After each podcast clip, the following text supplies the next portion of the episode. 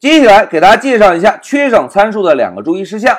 首先来看第一点，定义位置。哎，同学们，我们在定义一个函数的时候，如果在函数的参数中指定了一个带有默认值的缺省参数，那么这个缺省参数啊，必须要保证在整个参数列表的末尾。用大白话来说，一个函数的所有参数中，缺省参数应该处于末尾的位置，而没有默认值的参数应该放在缺省参数的前面。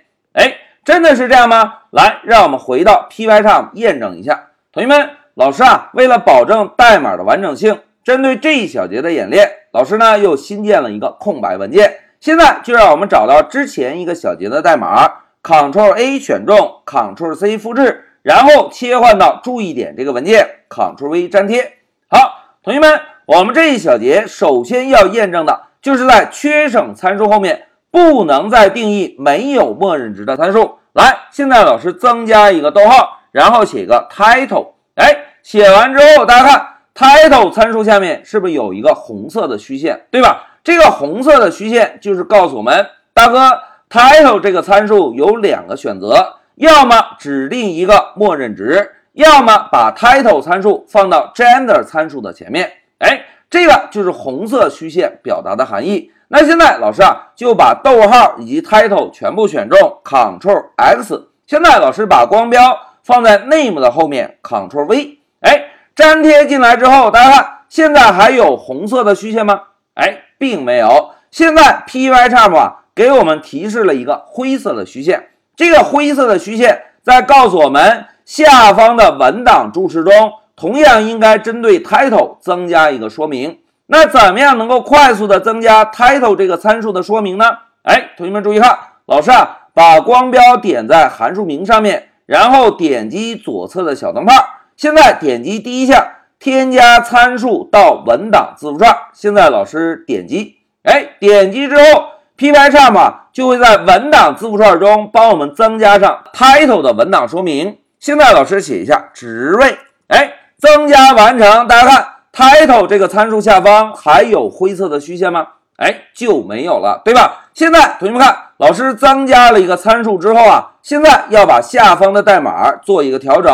老师呢，把光标放在十四行，先来增加一对中号，在中号内部输入百分号 s，然后在 name 这个参数前把 title 这个参数同样做一个输出。哎，代码改造完成，对吧？现在让我们先回一下笔记，同学们。在这里，老师先给大家介绍了缺省参数的第一个注意事项。一句话讲，所有带有默认值的缺省参数应该保持在参数列表的末尾，没有默认值的参数应该放在缺省参数的前面，对吧？那接下来再看第二个注意事项，就是怎么样来调用带有多个缺省参数的函数。来，同学们，再让我们回到 Pycharm，大家看。刚刚老师是不是对 print_info 这个函数做了一个改造，增加了一个 title 参数，对吧？那现在同学们思考一下，我们现在的程序能正常执行吗？来，让我们 Shift F 十验证一下，走。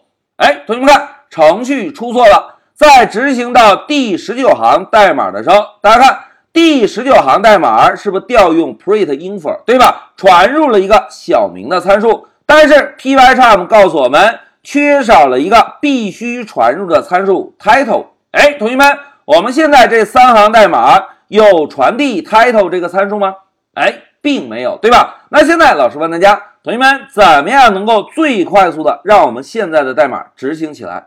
哎，非常好，我们只需要给 title 这个参数再指定一个默认值，让 title 这个参数同样也变成一个缺省参数就可以，对吧？现在老师写一个等号。然后呢，增加一对引号。好，改造完成，我们来运行一下程序。哎，程序运行了。大家看，小明是男生，老王是男生，但是小美是男生。同时，前面的中括号写的是什么？哎，写了一个 false。同学们来检查一下现在的代码。我们在第二十一行调用函数时，第二个参数传递的是什么？哎，传递的是 false，对吧？而刚刚在控制台打印的时候，false 这个参数被输出到了哪里？哎，被输出到了中号中百分号 s，对吧？那现在同学们看一下，小美这个参数是不是传递给了 name，对吧？而第二个参数 false 是不是传递给了 title？所以在控制台打印的时候，会把 false 直接打印在中号内部，对吧？但是我们现在希望把 false 传递给谁啊？哎，希望把 false 传递给 gender，也就是性别，对吧？那怎么样传递呢？哎，在这里老师要格外强调一下，同学们在调用一个具有多个缺省参数的函数时，如果想给某一个确定的参数传递数据，我们呢在调用函数的时候。就应该先写上参数的名字。大家看，老师敲了一个 G 之后，Pycharm 是不是会提示我们一个 gender，对吧？并且后面有一个等号。现在老师选中 gender 等于，我们再来运行一下程序，走。哎，同学们看，现在输出的就是小美是女生，同时中号内部还有内容吗？哎，并没有了，对吧？那同学们现在再让我们看一下这个代码。gender 等于 false，哎，大家回忆一下，这种语法格式跟什么很像啊？哎，跟我们之前学习的列表排序很像，对吧？现在老师啊，就选中我们之前的列表排序方法。大家看，之前我们如果想让一个列表按照降序排序，是不是同样先写上参数的名称，在参数名称后面跟上一个等号，等号后面才是具体要传递的十三，对吧？而在这一小节中，老师呢就重点给大家介绍了一下，在调用具有多个缺省值的函数时，如果想要给某一个具体的缺省参数传递数据，我们呢就可以先写上参数的名字，然后跟上一个等号，再跟上我们要传递的实参就可以。哎，同学们，在这一小节中啊，老师呢就分别给大家介绍了两个缺省参数的注意事项。